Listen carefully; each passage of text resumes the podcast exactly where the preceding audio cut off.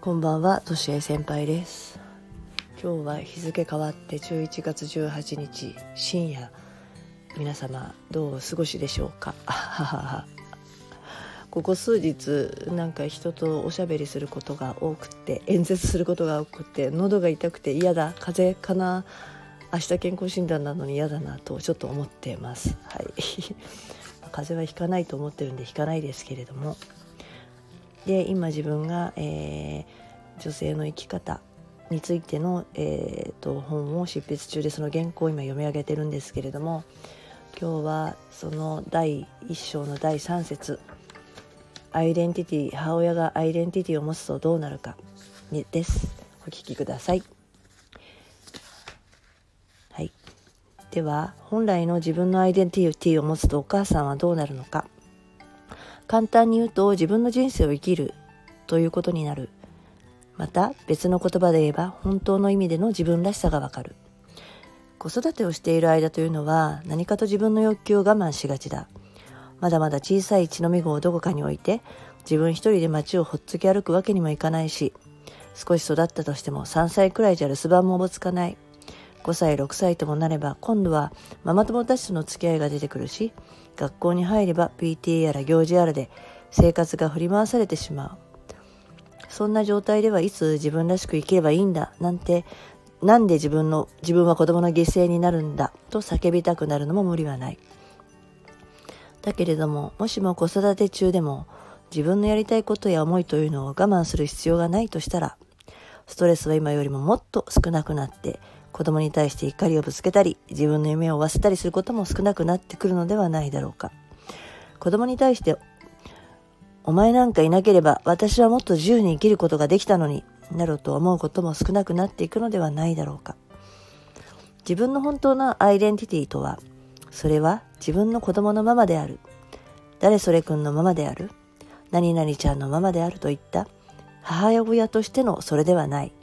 自分の本当のアイデンティティを持つというのは自分の心の底で抱いている欲求を我慢せずに実現するということである。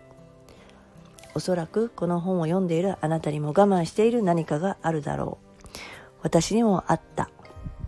残念ながら我慢をするということは現代日本の女性にとってとても当たり前のことになっている。だけどもこの本を読んでいるあなたには少しの勇気を振り絞ってその我慢を解放してほしい。なぜなら我慢を解放して本来の自分のアイデンティティを取り戻したところにあなたと子供の本当の幸せがあるからだ。しかしそんなことを言っても我慢を解放してしまったら子供との関係が悪くなりませんかといった心配の声をよく聞く。確かにその気持ちはよくわかる。でも我慢に我慢を重ねると心にも体にも良くない。そしてそれは子供たちにもとても敏感に感じるのだ。私は子供が生まれた当初自分のやりがいだった仕事に取り組めず娘の保育園探しや日々の世話などに忙殺されて一時期はそれこそ鬱っぽくなってしまった。そんな時幼い娘に言われたのが元気のないお母さんはやっぱり嫌だという一言だった。娘のその一言以来私は自分がまず我慢をすることをやめようと思った。そして今では生活の一つになっている筋トレを続け仕事に復帰したりした。ただそれで娘はある意味放ってお放放っておきぼりになってしまった。しかし実はこれが良かったのである。私は娘に勉強しなさいとは一切言わなかった。おかげで娘は私の気づかぬ間に中学の頃にまとめがまともに漢字が読めなくなっていた。しかし娘自身が教科書を開いた時にそのことに気づき自分でこれはやばいと思ったようだ。そこからは人が変わったように猛烈に本を読み猛烈に勉強し始めた。おかげで成績は学年1位にまで上がっていったのだ。大学も彼女は自分で建築の分野に興味があると言って理工学部へ進んだ。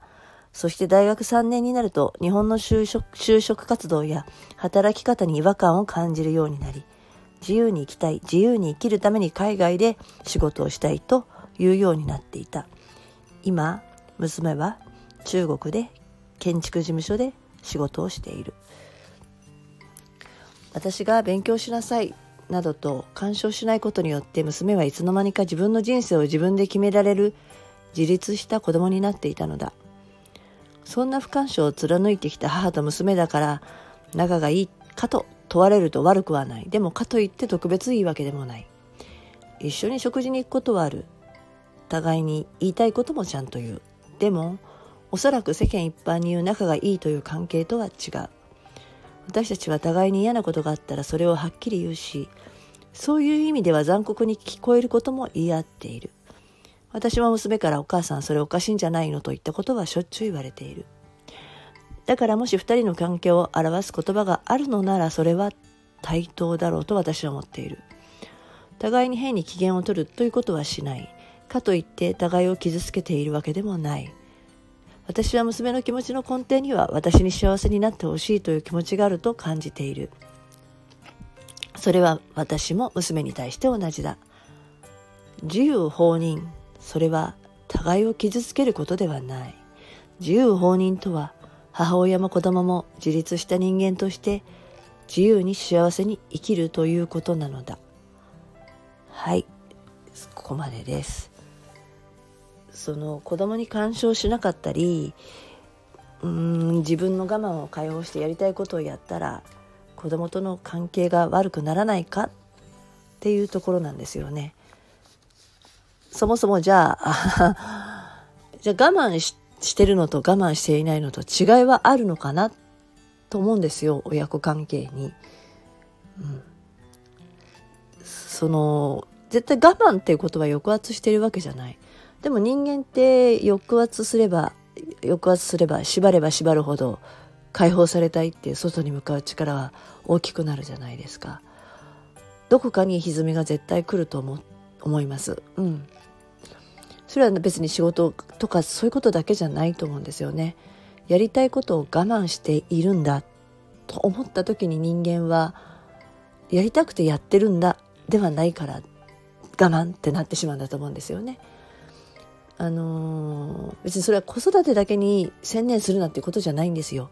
我慢してやっているのか、やりたくてやっているのかで、全然違ってくるってことです。はい。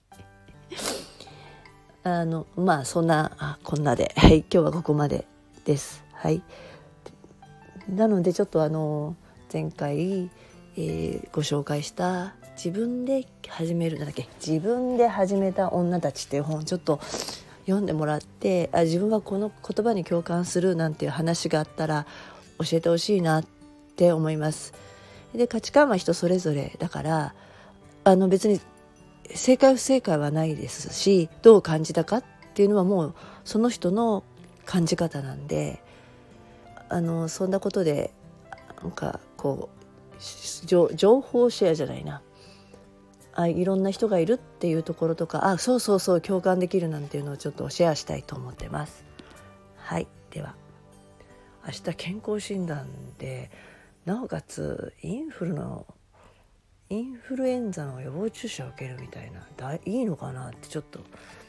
なんか嫌だな。はい。